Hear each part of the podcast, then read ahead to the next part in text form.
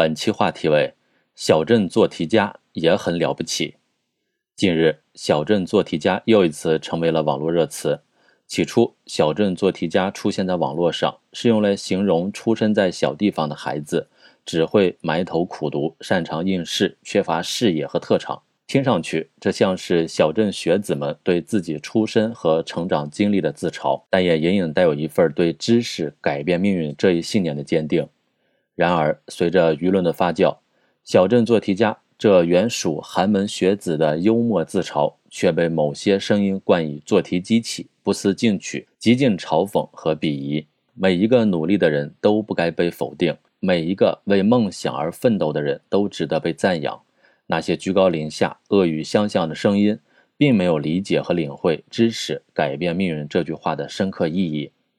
对小镇做题家来说，有一些人一出生就在城市中心，各类资源丰富；而有些人出生在农村的小镇，长在田间地头，相对匮乏的教育资源是他们成长路上面临的阻碍。但他们的父辈知道，他们自己更明白，只有读好书、考大学，才能走出去。才有机会改变自己的命运。摆在他们面前的，或许是凌晨五点便要披着星光徒步几公里的山路去往学校；或许是裹着十几层衣服跑到山顶，只为了找到上网课的那些信号。摆在他们面前的，或许有很多，却都无一例外的都要加倍辛苦。他们知道，只有比别人多读书，才会有出路。试问，为了梦想？穷尽自身所能而努力，错在何处？梦想没有贫富之分，努力的人更不应该被区别对待。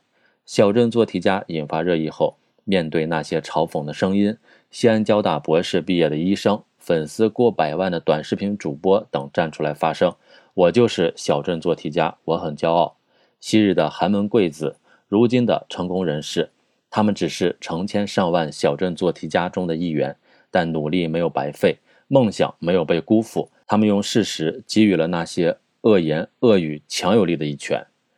借用工学博士黄国平在论文中致谢的一句话：“我走了很远的路，吃了很多的苦，才将这份博士学位论文送到你的面前。”小镇做题家们起跑线可能落后，但加倍的付出终究会助力实现弯道赶超。不是每个人都出生在罗马。但每一位小镇做题家都能建造自己的金字塔。只要有梦想，谁都了不起。致敬每一个为了梦想而奋斗的人。